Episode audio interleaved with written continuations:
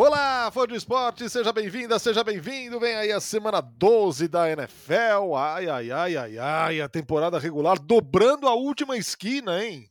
É, daqui a pouco entramos no terço final aí da temporada. Estamos entrando no terço final da temporada regular. Época de definições, de quem vai para cima, de quem vai para baixo. Restam, obviamente, muitas vagas para os playoffs, principalmente na NFC, né? Na AFC a coisa é um pouco mais definida, mas ainda vai ter muito time brigando pelas últimas vagas, enfim. Vamos nessa para mais um Semana NFL dessa semana 12, semana especialíssima, hein? Semana especialíssima de Thanksgiving, que já começa na quinta-feira em ritmo alucinante, porque são três jogos na quinta, né? Tradicionalmente. E aí completamos a rodada no domingo. Anthony Curti, seja bem-vindo. O senhor está empolgado para a semana 12? Atenção, fã de esportes. Atenção, você que ouve esse podcast, para este tom de voz. Tem uma surpresa para você que está ouvindo. Fazer um SMR aqui, ao melhor estilo Mr. Catra. Olá. Eu não estou forçando a voz, tá, gente? Minha voz realmente. Vocês vão conseguir ouvir 50 minutos da minha voz assim? Não sei. Mas a minha voz está assim. Não, eu não fumei o maço de derby, deixando isso muito claro. A questão é que é, o verão está chegando. E aí entra ar-condicionado, sai ar-condicionado, entra ar-condicionado, sai ar-condicionado. E na nossa queridíssima PD2, resolveram ah, colar as placas de, de antiacústico, aquelas espumas. Ali é e aí tava cheirando cola na PD2, e aí era sair da PD2 abria o nariz, voltava para a cabine, meu nariz fechava. Pelo menos meu nariz está ok, mas a minha voz tá sedutora. Rádio AM, hein? Se você quiser pedir uma música, manda hoje aqui na Nativa.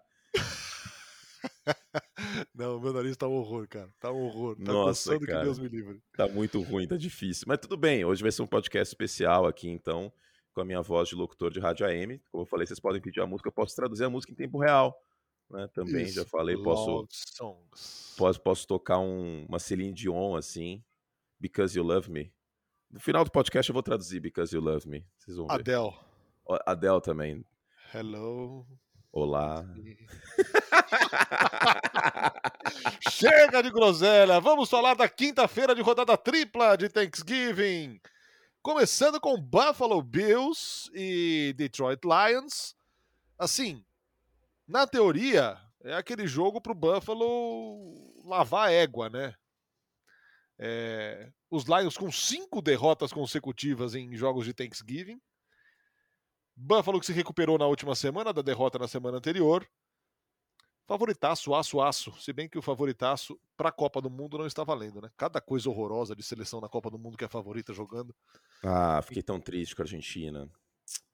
Ah, assim, é, não, tem a Argentina que não jogou nada, tem a Dinamarca que não ah. jogou nada, tem a Polônia que não jogou nada, tem a Croácia que não jogou nada, tá louco, velho. Meu Messi, poxa vida. é, cara, eu vou ser louco se eu disser que esse jogo pode ser uma armadilha para Buffalo. Sério? Cara, porque a defesa dos Lions tá melhorando. Mas o, o, Josh Allen, assim, o Josh Allen teve uma semana retrasada é, bastante difícil. É, ele vinha de. Até a semana passada, a semana 11, ele vinha de três jogos com pelo menos duas interceptações, não era isso? Com mais de uma? Isso, com duas. Com duas, exatamente. É, na semana duas. passada não teve nenhum, né? Não, nenhuma. Nenhuma, nenhuma ele tá, demorou pra. Tá semana passada esperto. foi o, o, o, Santana com carburador, né? Demorou, mas quando pegou no tranco, sai de baixo. Mas é, demorou. O Stephon Diggs ele tava no serviço de proteção à testemunha no primeiro quarto. Aí a Nossa coisa foi melhorando à medida que o jogo foi passando. Agora, a defesa de Buffalo fez um excelente trabalho contra o Nick Chubb. Nick Chubb não fez absolutamente nada nesse jogo, tá? E aí, por tabela, o ataque do, do Cleveland Browns derreteu uh, ao longo da partida. Agora, é isso. Uh, a gente tem aqui um, um Buffalo Bills que está tentando se reencontrar na temporada, mas é um jogo armadilha. Sabe por quê também? Esse jogo é o único jogo em horário nobre, entre aspas, para Detroit. Então, os caras vão querer entrar diferente. É o único jogo em horário nobre. Não tem mais nenhum. E assim. É, é horário é, é nobre, um time... entre aspas, né? Porque só tem esse jogo e é Thanksgiving. É, é um time em bom momento, né, cara? Três vitórias seguidas, né? Exatamente, exatamente. Três vitórias seguidas e, é. cara, amassou o New York Giants, que era uma equipe que vinha de um momento muito melhor. E limitou-se com Barkley. Então, assim, é armadilha, cara. Eu não tô falando que, que Detroit vai ganhar, longe disso, porque eu não consigo apostar em Detroit com tanta consistência, mas, porém, contudo, todavia, o Buffalo Bills não tá no seu melhor momento de temporada. Se esse jogo fosse na semana 4, aí o papo era diferente. Mas a gente tá falando de Buffalo que tá escorregando na, na casca de banana mais do que deveria. Tá? É, fato. E, é fato. e Detroit em ascensão. Assim, ó, que ficou bom falar Detroit com essa voz, hein? Detroit. e tem, tem um outro aspecto que, que Buffalo vai ter que ficar esperto nessa semana aqui, é, meio que emulando o que fez na semana passada, porque, cara, o Jamal Williams tá numa pegada Nick Chubb, né? Em, pelo menos em termos de, de touchdowns marcados, touchdowns terrestres na temporada, ele tá muito bem, cara. Não, esse jogo terrestre de Detroit fez um bom trabalho na última partida, o comitê de running backs como um todo, né? Porque, assim, claro, considerando isso aí, você lembra que eu falei, né? Que a defesa terrestre dos Giants é horrível. Ela não é uma boa. É pior em jardas cedidas por carregada. Só que como os Giants estavam sendo competitivos até o último quarto, muito porque o Saquon Barkley estava correndo bem, isso estava meio ficando meio que é, maquiado, vamos dizer assim. Agora, o Jackson teve 7.3 jardas por carregada, o Jamal Williams teve dois touchdowns, e o DeAndre Swift teve 5 carregadas para 20 jardas e 3 recepções para 12. Então os running backs contribuíram bastante na última partida, sem contar num nome que precisa ser cada vez mais falado, que é o Amon Hassan Brown. Se você joga uma melancia é... para ele, pega. Esse tá bem, cara. Esse tá bem. E naquele início de temporada de Detroit, que o time era o que mais marcava pontos, né? Teve um início de temporada explosivo no ataque Detroit Lions. Era um time que marcava 30 pontos todo uhum. dia. Sim, é, sim. Ele fez isso contra os nomes, Bears né? há poucos tempos. Sim. Sim, assim, o ataque de Detroit teve seus apagões, por exemplo, contra os Patriots, né, e contra os Cowboys. Mas no geral na temporada, defesas é... fortes, né? Diga-se. Exato. É, defesas top 5. É. Defesas top 5. E até contra defesas mais competentes, por exemplo, Filadélfia, fez 35 pontos. Seattle fez 45 pontos. É, então, assim, não é de se jogar fora esse ataque. O meu problema é a defesa, só que você tem o Andy Hutchinson cada vez melhor, uma secundária que parece começar assim, reencontrar um pouco mais no meio da temporada. E, e, o jogo terrestre também muito bom, o que pode ajudar Detroit a solidificar lideranças. Então é um jogo meio armadilha para Buffalo. Eu aposto em Buffalo, obviamente, mas realmente acho importante ficar de olho aí na, nessa partida. Dallas Cowboys, bom, esse Bills e Lions, duas e meia da tarde da quinta-feira. Dallas Cowboys e New York Giants voltam a se encontrar em um Thanksgiving depois de 30 anos. É, um Giants que, como falamos aqui, vem de derrota para o Detroit Lions, contra um Cowboys que vem de um passeio de um atropelamento contra o Minnesota Vikings, um jogo realmente convincente contra um dos bons times da, da temporada atual. É, os Dallas Cowboys que venceu 10 dos últimos 11 jogos contra o New York Giants. Esse jogo promete ser legal, Paulo. O, o Anthony. Nossa, você está me confundindo, hein? Você confundir, você confundir, falar o nome de outra na cama, Fernando. Que coisa, que coisa, lamentável. Isso vai Queira, dar uma DR depois, hein? Queira perdoar. Me perdoa, não é nada disso que você está pensando. Olha só, hein? que canalha. Ainda bem que eu tenho outras esposas também, hein? É um ah. relacionamento aberto. É, então. Não, mas eu esperava mais de você. É um relacionamento semi-aberto, no nosso caso. Bom, é... depois, depois foi de esporte. Filho, estou com a minha namorada na rua, Fernando me vê e buzina. É, Quer fazer Toninho. gracinha. É, é. O que, que a gente tá falando mesmo? Lá, é Dallas e, e, Nova York, né? Dallas e Giants. É, se você olhasse para esse jogo aqui no começo da temporada, você não daria nada por ele. Esse jogo na semana 12, ele parece ser bem interessante. O torcedor dos Giants vai ficar bravo comigo, hein? Por quê? Porque eu vou de Dallas forte nesse jogo, cara.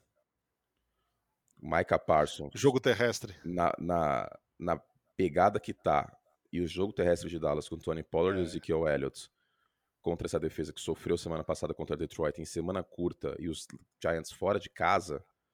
Ah, cara, me desculpa, mas assim. E, e o Zeke, e o Zeke num momento, talvez o melhor momento dele na temporada, né? Exato, perdeu tempo por lesão. Tony Pollard tá simplesmente voando. Esse tá voando. Esse voando. Tá voando. E, e, e, assim, lembrando que ele é free agent ano que vem, né? Então ele tem que mostrar serviço. O Dak Prescott fez um grande jogo, passando a bola rápido. E é o Odell Beckham Jr. Bowl esse jogo, né? Porque, segundo o Tom Terceiro, os dois times que estão na briga são esses dois. É. Agora, a gente não pode subestimar o elemento Daniel Alves da presença de Odell. que a Red Bull, inclusive, adotou essa teoria, né? Contratou Daniel Ricardo agora para convocar um truco depois do treino, para melhorar o clima no paddock e tal, com Exato. a JBL. O, o Odell vai trazer essa presença aí. Então, ele é, vai além. nem no mundo corporativo, fizeram uma pesquisa de clima, o clima não estava bom, resolveram contratar Daniel Ricardo. Exatamente, exatamente. Tipo fazer um karaokê, assim, a empresa tá meio desunida tal, faz um karaokê, entendeu? Faz um happy hour. Churrasco um... de sexta-feira. uma festa de, de Halloween, entendeu? Mas, falando sério agora, é... cara, eu não, eu não sei como essa defesa de, de Nova York vai parar o jogo terrestre de, de Dallas e o último jogo entre esses dois times, o Daniel Jones virou uma pinhata. Então me preocupa bastante aqui, tanto que nas casas de apostas, os Cowboys são favoritos por 9 pontos e meio, cara. Uou! O que eu acho mais do que deveria. Eu acho que 7 pontos estava de bom tamanho. Eu acho que é um pouco de overreaction por conta do jogo ruim que o Daniel Jones fez, que o Saquon Barkley não conseguiu correr com a bola, e pelo outro confronto entre os dois times, né? Mas eu vou de, eu vou de Dallas forte aqui nesse jogo, cara. Saquon Barkley, é... na, última, na última partida contra o Detroit, teve 22 jardas só, cara. Pior marca dele, e a gente viu um Detroit muito bem contra o jogo terrestre, né, na, na, na semana passada, cara. Então, a missão de Detroit era essa, né? Era parar o, o jogo terrestre. E aí, sabe aquela velha frase de, de pelada de final de semana? A natureza cuida? é, porque assim. Ah, pô, tô sendo sacana, mas, gente, com, com o Daniel Jones passando a bola mais de 40 vezes, ele tem duas vitórias e 10 derrotas na carreira. E no último jogo contra Detroit, duas interceptações, né? Não, e uma delas, o problema crônico do Daniel Jones, que é não conseguir ler depois do snap. O Aiden Hutchinson, em vez de ir pra cima dele, recuou para marcar e o Daniel Jones simplesmente não viu. Então, é, cara, eu, eu, eu, sinceramente acho que, que é um momento complicado para os Giants, porque é um time que tem uma fórmula que ela precisa. É uma receita de bolo que, se você não fizer com manteiga, se fizer com margarina, o bolo não sai. Se você não fizer um, um Saquon Barkley tendo mais de 100 jardas, não é a mesma coisa. Todos os jogos que ele teve menos de 3 jardas por carregada nesse ano, os Giants perderam. Então, me preocupa. Agora, não quer dizer que eu estou sendo profeta do apocalipse aqui, tirando os Giants dos playoffs, tá? Porque o time ainda tem jogos contra os Colts, dois jogos contra os Eagles. O último jogo contra os Eagles na temporada provavelmente é com os Eagles já com a folga classificados, imagino. Só que a questão é a seguinte: se os Giants perderem, eles vão para duas derrotas seguidas. E aí eles pegam o Washington Commanders, que eles jogam duas vezes este ano ainda. Embora o Daniel Jones tenha um grande histórico contra os Commanders, frise-se, mas os Commanders são um time em ascensão nesse momento. Os Giants têm 7-3 de campanha. E o Washington Commanders, que venceu na, na última semana o Houston Texans, tem 6-5. Se os Commanders vencem os Falcons, plenamente possível, eles vão para 7-5 e os Jazz vão para 7-4. Essa situação vai ficando é... mais perigosa do que deveria. Dramática. Por isso que esse jogo também é muito importante para Nova York. Não pode sentar em cima dessa, uh, dessa liderança, vamos dizer assim, de white card, não é de divisão, mas de white card, e achar que está garantida a classificação. Se os, os Giants nesse momento têm 51% de chance de playoff, não parece que é, é, parecia que era mais, né? E se perde para Dallas e os Commanders vencem Atlanta, os Commanders vão para 60% e os Giants vão para 44%, de acordo com 538. Se os Commanders vencem os Giants, os Giants vão para 21% e os Commanders hum. vão para 84%. Então, é, não dá para garantir o New York Giants na pós-temporada. Garantir não dá. Eu acho que está no caminho, mas essa sequência pode ficar bem complicada para os Giants. Ah, e se eles perdem, pra, se eles perdem três jogos seguidos para Dallas, Washington e Filadélfia, o que é possível, é possível, não dá para descartar isso. Os Giants ficam com 7-6 e a chance de playoff é para 12%. Com os Commanders vencendo Atlanta e vencendo os Giants, né? Porque o confronto direto, se os Giants perdem para Washington, é porque o Washington ganhou. Então, assim, olho nisso, tá? Porque eu sei que o início de temporada foi fantástico, mas infelizmente, e eu gostaria muito de ver os Giants na pós-temporada, cara. Pelo trabalho que o Brian Debo tá fazendo, pelo fato do do Saquon Barkley ser um candidatíssimo a jogador ofensivo do ano, eu queria muito, mas garantir infelizmente não dá, porque essa próxima sequência é complicada e esse é um time com uma receita que precisa rodar. Essa receita pode rodar? Pode, mas não dá para garantir. Esse é o jogo das seis e meia da quinta-feira de Thanksgiving e às dez e vinte da noite, New England Patriots e Minnesota Vikings. Um New England que tem uma defesa fortíssima contra um Kirk Cousins que tem quatro vitórias e 12 derrotas no horário nobre contra oponentes de recordes positivos. Ei, Laia, hein? É, volta ao velho tema e, cara, não dá para imaginar que isso não entre na cabeça dele um retrospecto tão negativo ah, assim. Lógico em, jogos, em jogos gerais, são 10 vitórias e 18 derrotas no prime time. Não, com certeza entra. É, assim, é, é, com certeza absoluta. Porque a partir do momento que ele sai do vestiário, tá de noite, ele vê as luzes acesas, ele vai lembrar. E não é que ele é um vampiro ao contrário. Ele vai lembrar que todo mundo tá falando disso. E é uma pressão a é. mais, entendeu? A questão é essa, é uma pressão a mais que, que é colocada. Agora, eu ainda não apertei o botão do pânico no, no Minnesota Vikings. Não apertei. Porque eu acho que todos os times da NFL eles têm o direito de ter o jogo da feijoada todo ano. Porque é a NFL, não é a Bundesliga. Não é o campeonato italiano quando a Juventus estava naquela sequência bizarra que ganhou o campeonato invicto. Não sei, não sei se foi, foi, foi a Juventus, acho que foi. Mas faz tempo isso. De qualquer forma. A NFL acontece isso vai ter semana que os caras vão ter apagão. E os, e os Vikings tiveram um apagão no último jogo. A linha ofensiva cedeu 60% de pressão. Kirk Cousins não fez nada. O ataque dos Cowboys fez tudo. Tudo que dava para dar certo para os Lions, pros Lions ou para os Cowboys deu. Tudo que dava para dar errado para os Vikings deu errado. Assim, uma coisa impressionante. Agora, foi um jogo em casa. Essa parte me assustou. Essa parte me assustou. E aí, se você tem dois jogos em casa, perdendo feio, Aí a gente já começa a mudar de figura. É. A gente já começa a voltar a virar e falar, ó, tá vendo? Porque sabe uma coisa que me pega muito? O, o Minnesota Vikings neste momento tem saldo de pontos negativo. Assim, não, não é Copa do Mundo que saldo de pontos é critério de desempate. Quer dizer, até né, na NFL é critério de desempate, mas um dos últimos geralmente times que têm saldo de pontos negativo têm campanhas negativas. É isso que me pega. E os Lions têm 8-2. Então, assim, não me entenda mal, torcedor dos Vikings, porque vocês sabem que eu estou extremamente realista com a situação. Esse 8-2 dos Vikings é verdadeiro? Não, não é. Uma campanha mais correta, vamos dizer assim, seria um 7-3 até um 6-4. E não é nenhum demérito. Os Dolphins têm 7-3, os Bengals têm 6-4. Campanha não é tudo. Mas eu acho que é um time que é mais hypado do que deveria em alguns aspectos. Sabe por quê? Queria saber até a sua opinião. A minha é a seguinte: Minnesota tem a segunda campanha da NFC. Minnesota é a segunda força da NFC? Não. Não. Eu vejo os 49ers como segunda força e os 49ers têm 6-4. Que Isso. jogo do Jimmy G, hein? Só abrir um parênteses. que jogo do Jimmy G, Anthony! Só queria dizer que para mais de 10 jardas ele teve um, um 4.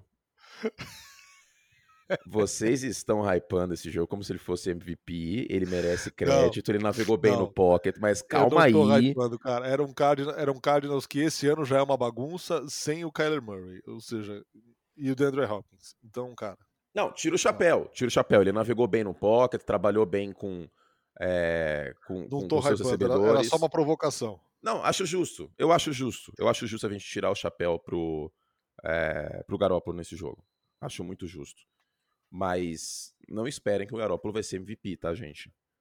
Porque tudo que era para dar certo, não, deu certo nesse não, jogo. Não. Sim, eu acho que é, é, um sinal positivo. Eu até fiz um vídeo mais cedo é, lá no, no meu YouTube dizendo que essa versão dos 49ers que é aparecendo, o Garópolo contribuindo, o Garópolo navegando bem no pocket, o Garópolo fazendo progressão, cuidando da bola, Christian McCaffrey aparecendo, o Elijah Mitchell correndo bem com a bola, o George Kittle muito prolífico, o Debo Samuel aparecendo muito bem também, a defesa forçando turnover. Essa versão dá pra ganhar o Super Bowl. Então, cara, mas o 49ers é esse time que você olha os resultados até aqui e olha para o time e você fala, uma hora isso aqui vai andar. E esse time vai melhorar. Sim, sim, exato. Eu, eu, e olha, não é overreaction do jogo da segunda-feira. Eu tô dizendo há algum tempo que São Francisco, para mim, vai ganhar a divisão.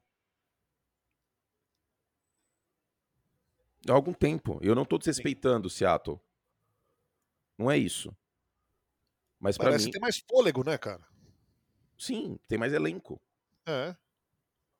Tem mais elenco. Então, é, é isso. É, eu, eu, Pegando de volta aqui o Vikings, você falava do, do Vikings que não, não, é a segunda força. Então, eu vejo São Francisco como segunda força. É. Essa versão de São Francisco que apareceu na segunda-feira, que pode aparecer de novo, cara, com o McCaffrey em campo, o Garoppolo tem sete touchdowns e nenhuma interceptação. Eu até separei uma tela e, e mostrei no ESPN League, o Garoppolo era um quarterback top 5, top 5 em rating, passando para running backs. Foi uma troca que fez muito sentido. Meu único porém com a troca, e eu tenho que falar o porém, é se ele vai ficar saudável, o McCaffrey. Assim como todo mundo nesse time. Só que tem um ponto positivo camuflado, que é a gente viu a gente viu McCaffrey e Mitchell com sobrecarga? Não. O Elijah Mitchell teve mais carregadas que o McCaffrey.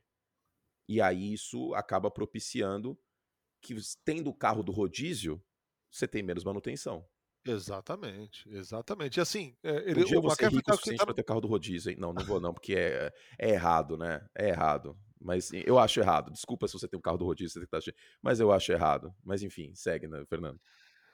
Então, é, o, o McCaffrey, cara, ele tá aqui numa sequência o quê, de quatro jogos desde que foi trocado? 3-1 São Francisco desde, desde, que ele chegou. Desde que chegou. Então, e ele jogou os quatro, certo? Sim. Quanto tempo em Carolina ele não tinha uma sequência de quatro jogos, cara? Não, ele teve neste ano, né? No, come... Ah, no começo dessa temporada aqui. É, é. É, é que ele é vinha é, de um histórico terrível de perder jogos e tal, mas. Mas ele jogou todos? Não jogou todos, cara. Ele jogou, chegou a ficar fora. Eu jogou todos? Sim. Eu acho que sim. Vou descobrir agora, mas. Vou abrir o game log dele. Eu acho que ele chegou a perder um jogo ou outro, cara. Eu não sei. Tô com essa, tô com essa impressão. Mas, cara. Útil, obviamente. Muito útil ele é. Um cara que carregou o ataque do, de Carolina por muito tempo, enquanto esteve saudável. Agora, é o que você falou. Era só ele, né? Agora ele tem com quem dividir essa responsabilidade. É, até tinha um Robbie Anderson. Ainda mais com a volta do Elijah Mitchell. Sim. Que também perdeu bastante tempo. Exatamente. E aí isso, isso poupa um pouco o, o Elijah Mitchell. Ó, ele jogou semana 1, 2, 3, 4, 5, 6. Aí foi trocado para os 49ers, 7, 8, folga, ah, então 10, tá, 11. Então esse, ano, então esse ano tudo certo. Ano passado. Ano passado não jogou quase nada, né? É. Jogou a semana 1, 2, 3. Aí voltou na semana 9. 10, 11, 12. Em 2020. Também pouco. Também pouco. Um, semana 1, 2, voltou na semana 9 e foi isso. É. Então é, o, é, a fama dele que me, me traiu. Mas é isso, é você dividir carregadas, você deixa os dois mais saudáveis, né? E eu, eu acho que é o ideal. Eu não, não vejo espaço hoje na, na NFL para você ter um, um, um, running back até, até o Derrick Henry eu acho que é importante você dar um fôlego para ele, cara. Olha o que aconteceu ano passado. A quantidade bizarra de carregadas que ele estava tendo. Sim. Infelizmente ele machucou. É uma, assim, uma lei da biologia. Não tem como, é um corpo humano. Por mais que seja o, o, o Derrick Henry, que parece que não é humano, né? Parece que, parece que é o extremador do futuro. Mas é isso. É, é importante essa, essa, divisão de carregadas e nisso o Shanahan tá acertando, porque poderia dar um empolgou Fala assim, pô, vamos usar aí do Christian McCaffrey com 20, 25 toques na bola para ajudar o Garópolo e que se dane o resto. E isso alivia também o Debo Samuel, queira ou não. Isso alivia o Debo é. Samuel. Você não precisa colocar o Debo Samuel para passar, ah, para receber passa atrás do backfield e tudo é, mais que, é. nem, que nem maluco. E você não precisa colocar o, o Debo Samuel para correr com a bola nos playoffs que nem ele colocou no passado. E aí você possibilita que seu time fique mais saudável como um todo. Você divide carregadas e, e o George Kittle acaba sofrendo menos contatos, o George Kittle aparece em momentos mais importantes. Então, quer dizer, uma boca a mais para alimentar é positivo. De fato. É positivo. E aí permite que esse time chegue inteiro nos playoffs. Se esse time chegar inteiro nos playoffs, aí poderemos ver Jimmy Garoppolo no Super Bowl. Agora, Jimmy Garoppolo vai dar conta do recado contra Joe Burrow, contra Mahomes, contra é, Josh Allen, contra Tua? Eis a pergunta de um milhão de dólares. É, do outro lado, para a gente virar de, de, página aqui e mudar de jogo, é... a defesa de New England vai tudo muito bem, obrigado, né? 17 ou menos pontos nas seis vitórias da temporada, é... média de nem 9 pontos em vitórias durante a temporada. A questão é o ataque. E aí tem algo aqui que é, que é paradoxal. É, o Mac Jones, oito jogos consecutivos com um ou menos passes para touchdown. É a série mais longa na, na NFL. E ao mesmo tempo, cara, que você critica essa essa economia, esse esse chuchu cozido no vapor, que é a mesma coisa que comer água, que é esse ataque do New England Patriots. Quatro sacks, ele, ele foi sacado pelo menos quatro vezes em três jogos consecutivos, cara. A linha ofensiva também tá deixando ele na mão pra cacete, hein, meu? Tá, né? E quando ele não foi pressionado no último jogo, até fez um, um, bons passes e tal. O problema do, do, ataque dos Patriots nesse jogo contra os Jets, porque se a gente olhar só as estatísticas, parece que o Mac Jones fez um jogo bom. É que foi muita caloria vazia que, tipo, emperrava. E o Matt Patricia uhum. também, pelo amor de Deus, hein? Quando uma coisa começa a dar certo, ele faz o contrário. É lindo isso, é maravilhoso de você assistir, porque é. você nunca Mas sabe o que vem. Esse é o preço do coordenador defensivo comandando o ataque, cara. Não, e esse é o preço do Bill Belichick, que ele, ele, ele geriu o New England Patriots como o Don Corleone gere a família dele no Poderoso Chefão, né? Que lealdade é mais importante que qualquer outra coisa para ele na comissão técnica. Porque assim, Matt Patricia ser coordenador ofensivo é uma parada que não fez nenhum sentido. Nenhum sentido. Tipo. Enfim. Mas é isso, o time começa a correr bem, aí o Matt Patricia olha assim, pega aquele lapizinho na, nas dele e fala assim: Não, acho que eu vou passar a bola. Agora a defesa não tá esperando o passe. aí vem um passe incompleto. Aí fala assim: Não, foi azar. Vou chamar mais um passe. Aí vem outro passe incompleto. Ai, ai. Mas é isso. É, é que assim, tem que considerar também, Narda, que a, a defesa dos Jets é uma das melhores da NFL, né? O que o Keenan Williams está jogando nessa temporada é uma coisa fora de série, é um All-Pro, tá jogando muito. O front dos Jets é muito talentoso. Mas sim, nesse último jogo, no geral, essa linha ofensiva poderia ter feito um trabalho melhor. Na temporada, inclusive, diga-se, os Patriots são 28 em pass block win rate, ou seja, é a quinta pior linha ofensiva da NFL. Não, desculpa. Eu tava a coluna errada. Mas eu acho que é uma das piores mesmo. Ou não, eu tô doido. Ah, cadê? Aqui, 24. Desculpa, tava na coluna errada. Mas é isso, uma das 10 piores em vitórias de, de bloqueio de passe. Deixa eu pegar aqui as últimas semanas. Semana 8 até agora, vamos ver. Segunda pior. Então, o teste do olho corresponde ao que a gente está vendo nessa estatística, né? Que é segurar os bloqueios por dois segundos e meio. Então, é isso. É, a linha ofensiva precisa fazer um trabalho melhor. O Matt Patricia precisa ter um pouco mais de consistência nesse play calling. Mas é verdade que o Mac Jones é um quarterback com suas limitações. Jimmy Garoppolo Kids. É isso, gente. Desculpa, ele tem sete interceptações em passe para mais de 10 jardas. É, é assim, ele é limitado. Ele é limitado. Ele é tão limitado nesse aspecto que tinha torcedor dos Patriots empolgado com o Bailey Zapp passando em play action 50% do jogo que pedindo o Bailey Zapp no lugar do Mac Jones. Na arquibancada do Gillette Stadium, gritando. Tinha, teve, teve vaia, teve, teve, teve vaia, teve, teve isso. Então, assim, é... eu eu não me empolgo nada com, esse ataque de New England. É um time que pode ir para pós-temporada, é um time que pode ganhar na quinta-feira, mas é por conta da defesa que o Matt Judon tá jogando, o que a secundária tá jogando. Só que assim, vamos ser muito honestos, com esse ataque, New England vai ganhar o Super Bowl? Não. Jamais. Não tem como. Não tem como, cara. Não tem como. Vai afunilar. É isso que eu, que eu falo muitas vezes. A gente não pode esquecer que o playoff é outro campeonato. Eu acho que eu tenho até um pouco mais essa visão por, por ser comentarista e acompanhar muito o beisebol, porque no beisebol fica muito escancarado isso, que é outro campeonato, após temporada. E na NFL, como a temporada regular é curta, os playoffs também são curtos, e só tem um jogo por semana, às vezes uma vitória maiúscula ou uma derrota maiúscula gera um pouco mais de, de, de overreaction. E aí uma sequência como essa de New England pode dar a parecer que agora o time tá com campanha positiva, que o time está é, brigando por pós-temporada, e está brigando por pós-temporada, que por ter campanha positiva e ir para os playoffs, vai fazer alguma coisa nos playoffs. Só que, gente, com total honestidade, como que esse time dos Patriots, nos playoffs, em janeiro, a não ser que aconteça, assim, uma sequência que acontece uma vez a cada 25 anos, vai, do nada, derrubar três times nos playoffs. Porque os Patriots não vão ganhar a divisão. Isso não vai acontecer. Não vai acontecer. Não, não vai. New England vai ter que ganhar um jogo fora de casa no Wild Card, um jogo fora de casa no Divisional e muito provavelmente um jogo fora de casa na final de conferência. Neste momento, os Patriots pegariam Kansas City folgando, New England pegaria Tennessee. Dá para ganhar? Dá dá para ganhar. Podemos imaginar isso. Aí vamos imaginar que os Patriots passem.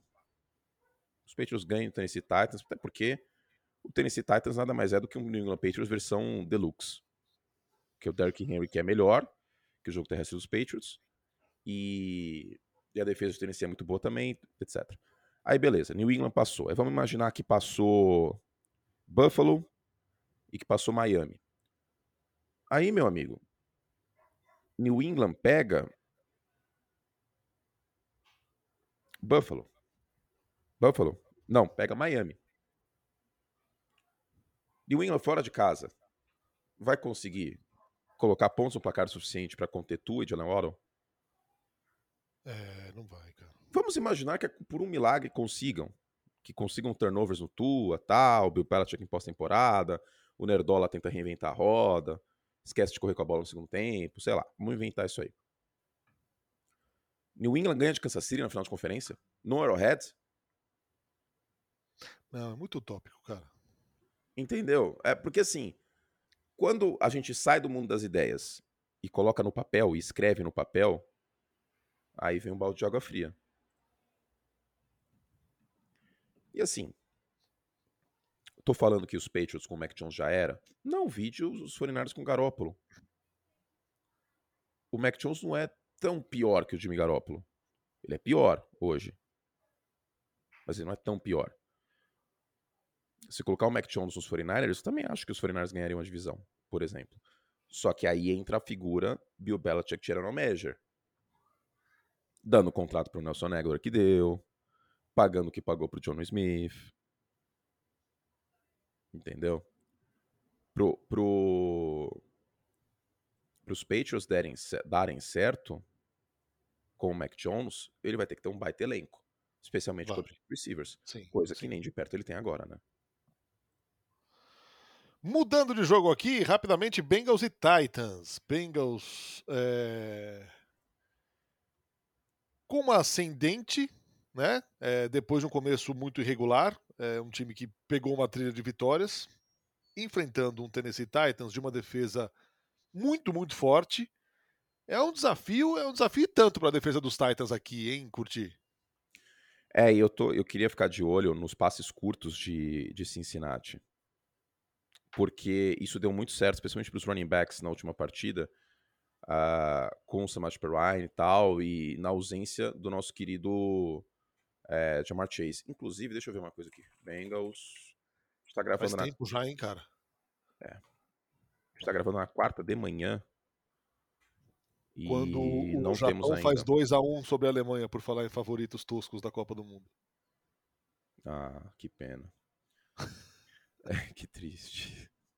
É, cadê aqui? Deixa eu ver. Eu estou entrando no, no, site do The Inquirer, que é um jornal de Cincinnati é, machucou contra os Falcons, papapi, papapó, timeline inicial eram seis semanas, não colocou ele na injury reserve, uh, porque os Bengals estão sendo cautelosos.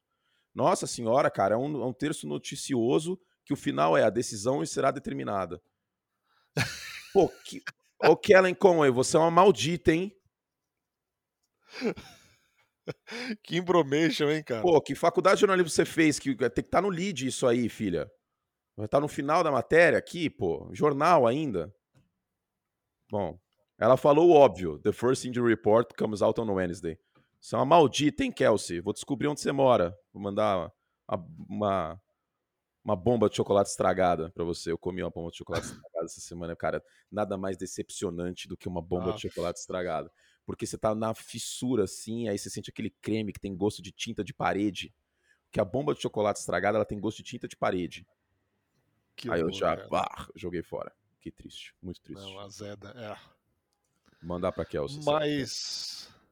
É, mas essa defesa é um negócio impressionante, cara. A defesa de, de, de, Tennessee desde a semana 3 é a primeira em pontos sofridos, é a uhum. primeira em terceiro down, uhum. é a quinta em uhum. eficiência. É um negócio a questão é que é aquela história, né?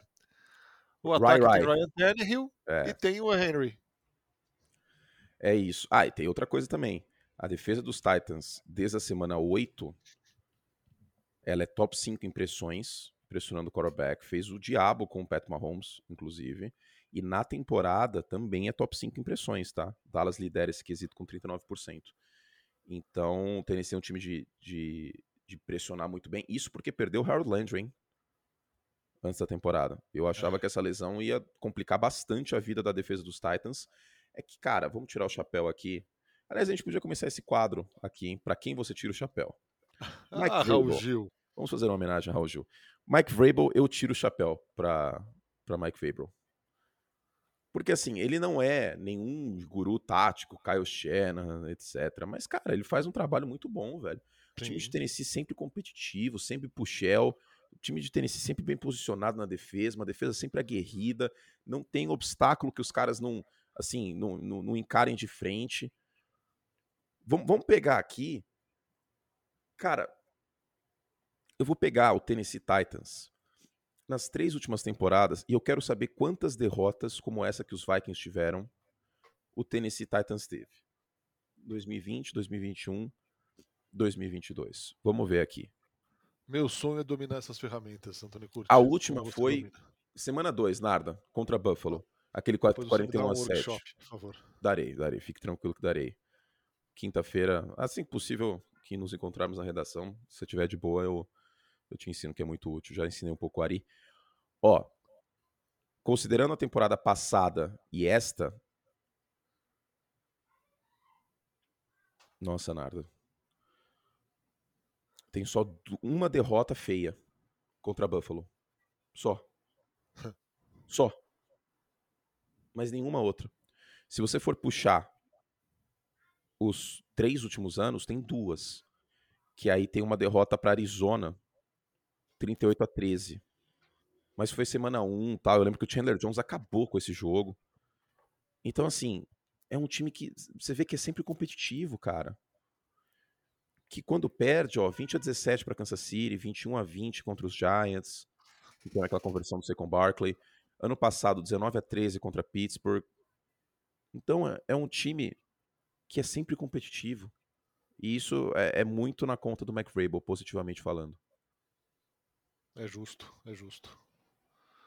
É uma pena que não consiga diversificar o seu ataque. Talvez é. também por culpa do seu quarterback. É, eu já falei, com o Justin Herbert em Tennessee, os Titans, mesmo com esse corpo de recebedores que me deixa com dúvidas, embora o Traylon Burks tenha jogado bem a última partida, com é. o Justin Herbert, esse time era favorito ao Super Bowl. Ponto. É. Faz sentido. Seguimos com Buccaneers e Browns aqui, muito rápido, hein, cara? Sabe o que eu tenho a sensação?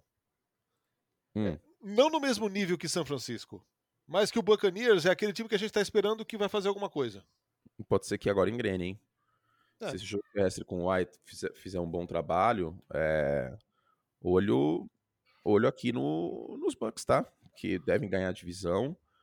Agora vai pegar o, o nosso querido Cleveland Browns, que é um time que tá indo pro bico do corvo, né? Deshaun Watson pode estrear com um time virtualmente eliminado na, na briga pela pós-temporada. E, e assim, jogo terrestre é muito importante nessa partida para os dois lados. Por quê? A essência dos Browns é correr com a bola com o Nick Chubb. Certo? A Sim. defesa de Tampa Bay contra o jogo terrestre, ela já foi muito melhor, viu? Neste momento é a 18 da liga, 4.5 jardas cedidas por carregada. Cedeu só 5 touchdowns terrestres, mas em jardas por carregada tá na metade de baixo da NFL. Agora, a defesa terrestre de Cleveland é a quinta pior da liga. Isso pode propiciar que Tampa corra bem com a bola, coisa que precisa para tirar. Mas que também não é uma característica, né? Do que? Dos Bucks? É. Não é, mas no último jogo foi, né? Embora tenha o Fournette, a gente viu uma sequência de jogos aí de Tampa Bay na temporada com nem 70 jardas terrestres por jogo. É. E aí, é. na última partida antes da folga, o Rashad White teve 105 jardas com 4.8 por carregada. Até o Fournette teve um número bem melhor, 4.1. E a defesa de Seattle estava melhorando contra a corrida. No início da temporada teve seus problemas, mas estava melhorando. Então, é... eu vou de Tampa aqui, hein? E olha que Tampa pode começar a engatar uma sequência aqui de chegar a 10 vitórias, e aí playoff é outro campeonato. O homem tá, tá solteiro, não tem nada para fazer o dia inteiro. Imagina a quantidade de tape que o Tom Brady deve estar vendo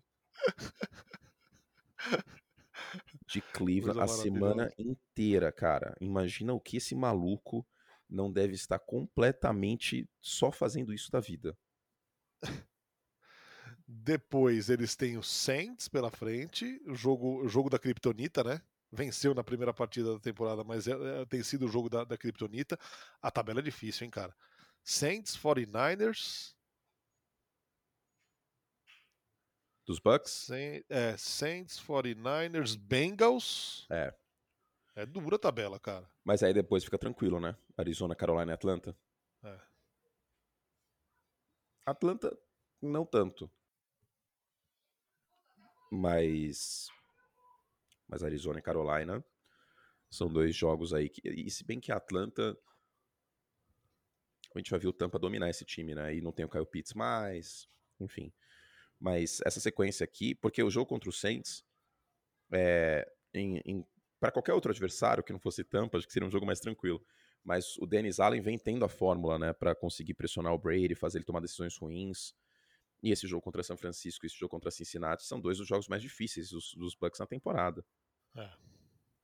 Então, assim, aquelas derrotas para Panthers e Steelers, elas podem custar muito em, em relação a posicionamento nos playoffs. Perder para os Packers, perder para os é Packers agora ficou mais feio, né? Perder para os Chiefs, normal. Mas olha, sendo talvez poliana, perdeu para os Chiefs fazendo 31 pontos, né? Com o jogo terrestre não aparecendo. Vamos ver agora. Talvez a, coisa, a coisa engrene. De qualquer forma, Bruce Arians está fazendo falta, hein? Tá.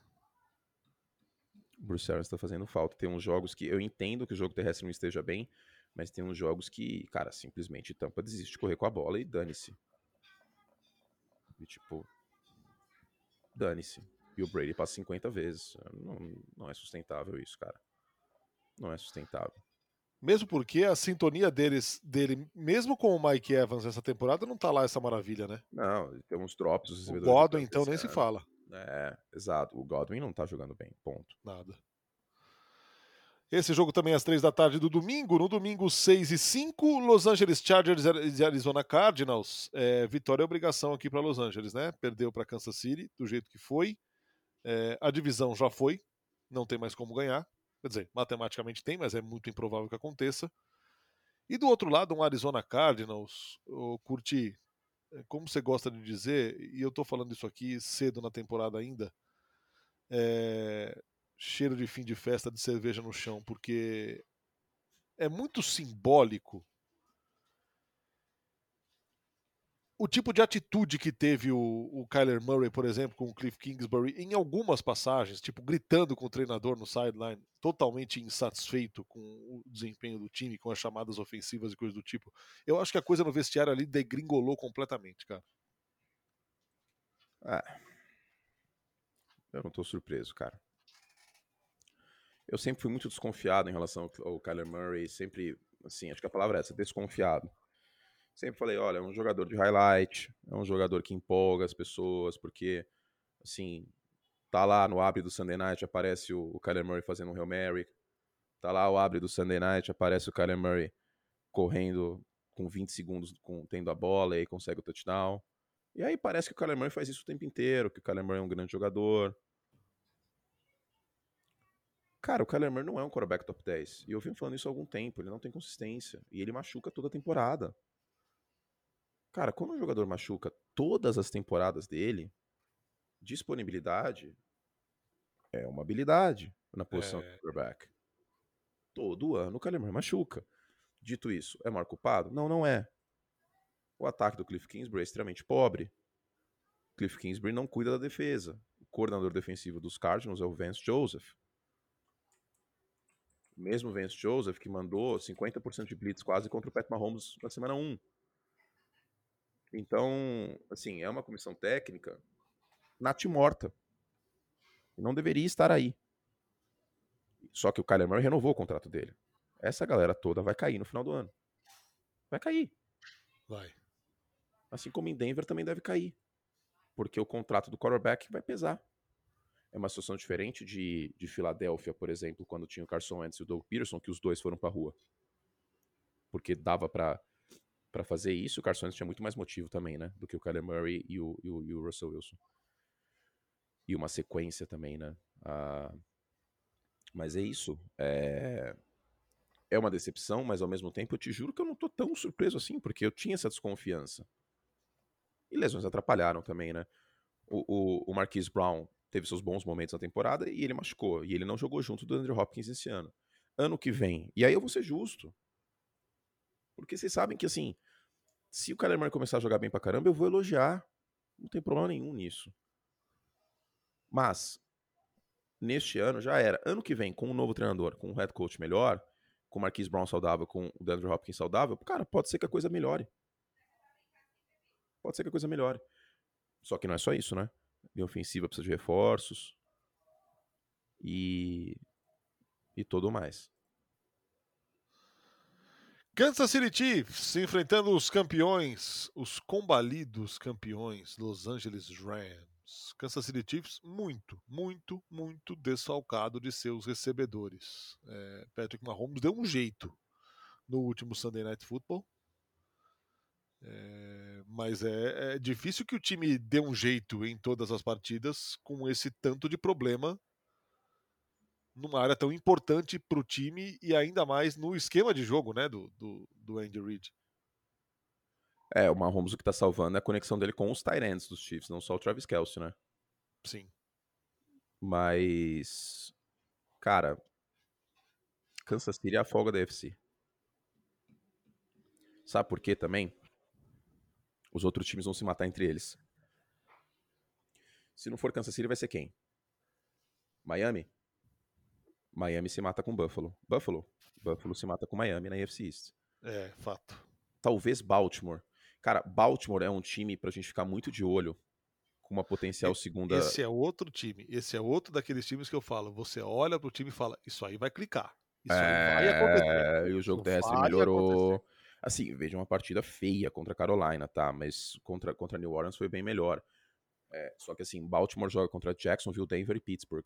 Eu sei que é uma rivalidade o jogo contra Pittsburgh, mas Baltimore, num piscar de olhos, pode aparecer com 10-3 aí, tá? Num piscar de olhos. É. E aí tem dois jogos contra Pittsburgh, que não é um adversário, embora seja a maior rivalidade, talvez da NFL, Baltimore e Pittsburgh, nessa última década. Considerando a última década como um todo, 2012 até agora, discutivelmente, para mim, a maior rivalidade da NFL. Mas você tem um jogo contra Cincinnati na semana 18, que esse jogo aí pode valer a divisão, pode ser o Sunday Night Football da semana 18, mas dois jogos contra Pittsburgh, Jacksonville, Denver, Cleveland, que a gente não sabe como vai estar o psicológico desse time, o Watson já vai ter voltado, né? Então, cara, olha em Baltimore, tá? Eu sei que esse jogo contra Carolina não, não permite tanta empolgação, mas é um time que voltou a investir no jogo terrestre e que, cara, pode clicar. Essa é a expressão, pode clicar. A gente tá chegando agora, novembro, dezembro, times bem treinados, times com casca, começam a, a, a abrir as asinhas. E eu acho que Baltimore pode ser um desses times. Eu, assim, honestamente, vejo o Baltimore ganhando dos Jaguars e vejo os Chiefs ganhando dos Rams. Mas essa briga da, da folga da FC, pode ficar interessante. Eu ainda vou muito de Kansas City. Muito. E o time dos Rams desmontou totalmente. O Stafford teve concussão no último jogo. Que loucura, hein, cara? É. Que loucura. Cara. É o que eu já falei, o exército de mercenários. Cumpriu a missão deles e agora o time tá desmontado. O que, que o Aaron Donald tá fazendo esse ano? Era melhor ter aposentado. Uma boa. Não tá fazendo nada. Não tá fazendo nada. É, é eu nunca pensei que eu fosse falar essa frase. Não tá fazendo nada. Espero que ano que vem volte e tem talento para voltar no que vem bem melhor. Leonard Floyd, fazendo nada. Jalen Ramsey. O Jalen Ramsey está jogando mal nesta temporada. Não é que ele não tá fazendo nada, ele tá jogando mal. Isso aí vem desde a semana 1, tá? Cara, o que se salvou ali enquanto tava saudável era o Cooper Cup.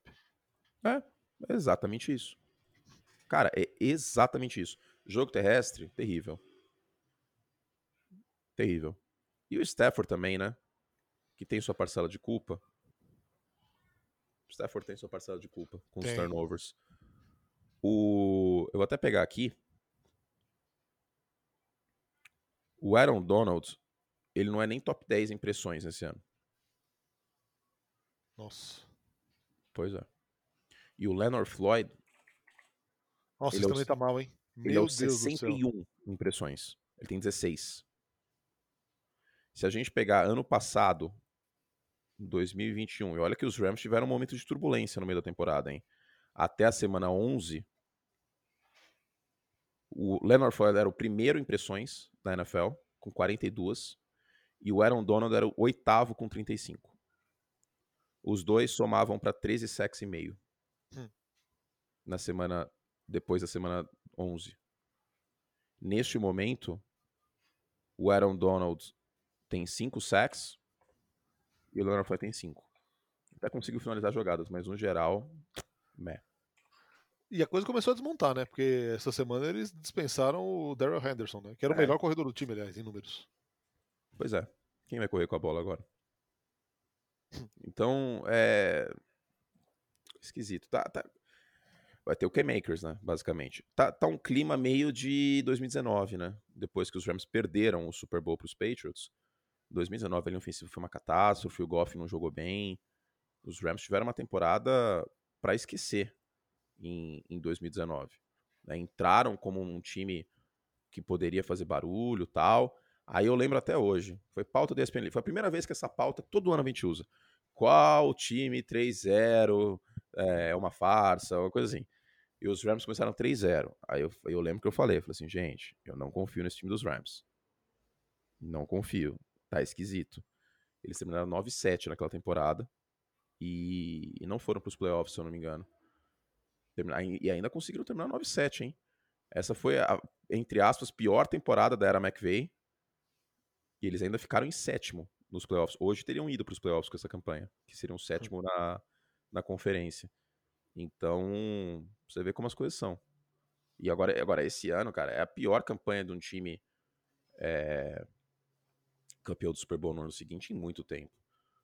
E, tipo, os outros times que tiveram campanhas ruins assim, ainda tem, por exemplo, em, é, em 99, os Broncos, vou até pegar aqui, 1999 Broncos, que eu lembro que até estava no, no, relatório de pesquisa da, da ESPN americana, é, terminaram 6-10, mas eles tinham perdido o John Elway que era que é um quarterback Hall of Famer, enfim, tem, tem esse ponto também que a gente tem que considerar. Né? Você perdeu o quarterback e aí mudou da água para o vinho. Os Giants em 87, eu preciso pegar aqui, porque eu acho que os Giants também foram mal. 6-9. Só que eu não lembro se teve alguma lesão importante, uma coisa assim. Isso aí eu confesso que não lembro se o. Se o Phil Sims machucou tal, mas foi um ano de ressaca 87 também pro, para os Giants. Estou abrindo aqui, nada. Não, ah, o time foi foi sem vergonha mesmo, não foi não foi nenhuma lesão. Mas enfim, é, o time começou 0-5, esses Giants de 87. E os Rams estão nessa pegada, cara. É, ressaca total e completa. E assim, esquece. 2020, assim, esquece. Não tem como voltar. O problema é que ano que vem não tem escolha na primeira rodada e tem um milhão e meio acima da folha neste momento. É. Brutal, brutal. E Green Bay Packers e Philadelphia Eagles, aqui Philadelphia bem favorito, embora depois da primeira derrota na temporada surpreendente para o Washington Commanders, fora o jogo da derrota, sofreu também barbaridade na semana 11, hein, cara? Sim. Que jogo sofrido que foi, cara, pra ganhar de Indianápolis. Mais sofrido que deveria. Mas conseguiu. A gente viu um Jalen Hurts colocando o time nas costas. Isso foi muito importante. Eu prefiro, se eu sou torcedor do, dos Eagles, até falei isso aí no, no Abre, do, do Sunday Night. Eu prefiro ganhar jogos apertados de vez em quando do que amassar todo mundo a temporada inteira e chegar sem casca nos playoffs. Ah, do que aquele, é, aquele presta atenção, né? Se é, liga aí. Eu acho importante. Eu acho muito importante. De vez em quando precisa de umas vitórias assim. E na segunda-feira, Steelers e Colts. Aqui, uma terra arrasada, hein, velho? Grande jogo. Você esse jogo? Hum, ainda não sei. Pede uma ainda folga na sei. segunda, nada. Fala que você vai. Que você vai levar sua filha no Aikido, não sei. Vou dar banho no meu peixe. Isso. Fala que você tem que cuidar do Tom aqui em casa. Eu, eu te empresto o Tom pra. pra você ter. Esse aqui, vou te contar, hein? Tá ai, ai, ai, viu? Que momento, viu? E é isso, hein? Difícil. Cara, a Alemanha perdeu do Japão de 2x1. Um. Que Copa estranha, hein, cara? Tá mas, louco. Mas aí, vale lembrar que em 94 aconteceu um monte de tragédia assim, com nós não aconteceu, hein? A Alemanha Verdade. eliminada pela Bulgária, a Itália Verdade. ficou fora da Copa. Ah, a Itália não, a Inglaterra fora da Copa. Cara, posso falar uma coisa? França também. A hora que o jogo. O brasileiro precisa, precisa ser estudado. A hora que acabou o jogo, teve fogos aqui, cara. Ah, mas sempre vai ter fogos. Depois do 7x1. O 7x1 ainda ah, não terminou. Sim, desculpa você que é germanófilo, você que é alemão ouvindo o podcast tentando aprender português, mas eu torço contra a Alemanha na Copa do Mundo. Não, não torço, não. Torço. Não, torço, ninguém, contra, torço contra ninguém, cara. Torço, não, torço contra, torço contra. Não, porque na NFL eu não torço contra ninguém, porque seria errado. No MLB também não, porque pode contaminar meu trabalho. De, de, coração isso. As pessoas acham que a gente odeia time X ou Y. E vocês veem vários times que eu já desci a lenha e depois eu tô elogiando. Ó, Minnesota no passado. Assim, Pô, esse time perde um monte de jogo no último quarto. Depois comecei a elogiar. Mas Copa do Mundo eu me permito. Me permito. Porque assim, eu quero um caminho mais fácil pro Brasil, pô. França, vou torcer contra.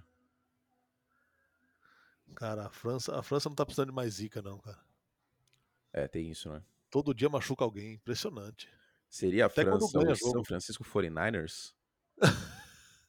Olha, do aspecto lesão de gente importante. Se bem que a Fox nos Estados Unidos comparou os 49ers a nós, né? Kyle Shanahan igual a Tite. A diferença é que contra o Chelsea o Tite foi inteligente, né? O Kyle Shanahan teria passado a bola até não poder mais no segundo tempo. teria tomado a virada do Chelsea. Muito eu posso, bem, hein? É que nem brasileiro, só o brasileiro pode falar mal do Brasil. Eu posso falar mal do Caio Shanahan, vocês não podem, não. Eu é posso. Isso. Eu posso, é porque a gente tem um relacionamento muito bonito. E é aberto também, né? Que eu tô começando a. Como que, que esse BBB fala? Que esse povo fala? É, estamos nos conhecendo. Eu e. Eu... e o Nerdola. A gente tá se conhecendo melhor. É, fase de estudos. Vamos embora, Antônio Curti. Quase uma hora desta bagaça hoje, hein? A semana merece, né? Semana 12 cheia de jogos na tela da TV, enfim. Nossa, minha voz aguentou, hein?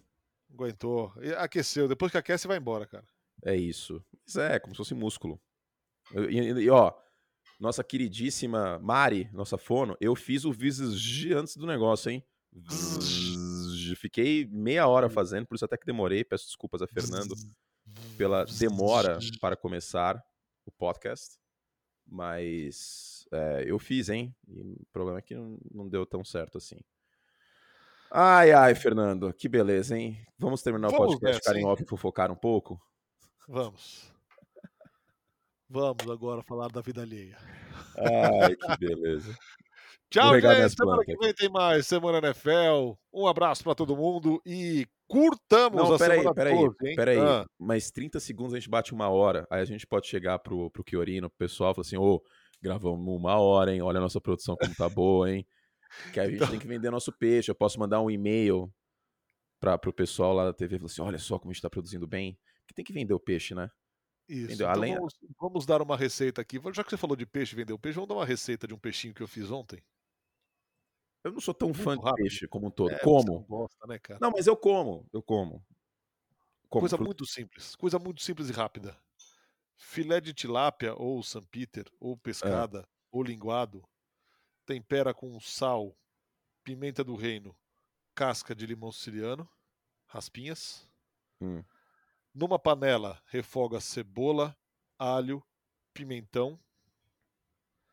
Joga o creme de leite. Ah, Creme de leite não, joga o leite de coco. leite de coco, é isso que eu ia falar, combina Leite mais de leite de coco. coco. É, leite então. de coco. Bota o filézinho de peixe ali, deixa cozinhando por 5 minutos e tá pronto. Rápido, saboroso, saudável e leve.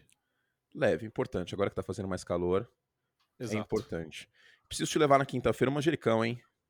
Manjericão, manjericão. Vamos, vamos, Meu manjericão. manjericão tá voando aqui, cara. Caprese está em alta por aqui. Tem Cada vez maior, meu, meu manjericão. Preciso dar um nome pra ele. Acho que eu vou chamar ele de Garópolo. Manjericurte. Não, eu vou- Manjericurte. não, eu vou chamar ele de Garópolo, para as pessoas saberem que eu não tenho nada contra de medir. Porque certos canalhas na nossa redação, eles desenvolveram a fanfic de que eu não gosto de medir, o que não é verdade. Eu acho ele ok, então somente isso. É. Ó, se você chamar de garópolo, ele vai ser um, um manjericão anão. Porque ele não vai. Não tem Não. passe longo, não tem folha grande, cara. É, mas então, mas eu já te falei que folha grande ele não tem, então talvez o, o, o nome seja até adequado. E ele vai precisar de uma boa adubagem, mais tempo de sol. Então eu vou chamar ele de Garópolo, pronto, tá Cuidados decidido. especiais. Cuidados especiais. Ele precisa, ele precisa de cuidados especiais, o, o Jimmy. É. Tchau, gente. Vamos fechar a cara. Eu tô, eu Tchau, tô ouvindo embora. barulho de Almoçamos talheres aí no fundo. O. Fernando tem que almoçar. Tchau. Sim. Crianças almoçando. Tchau.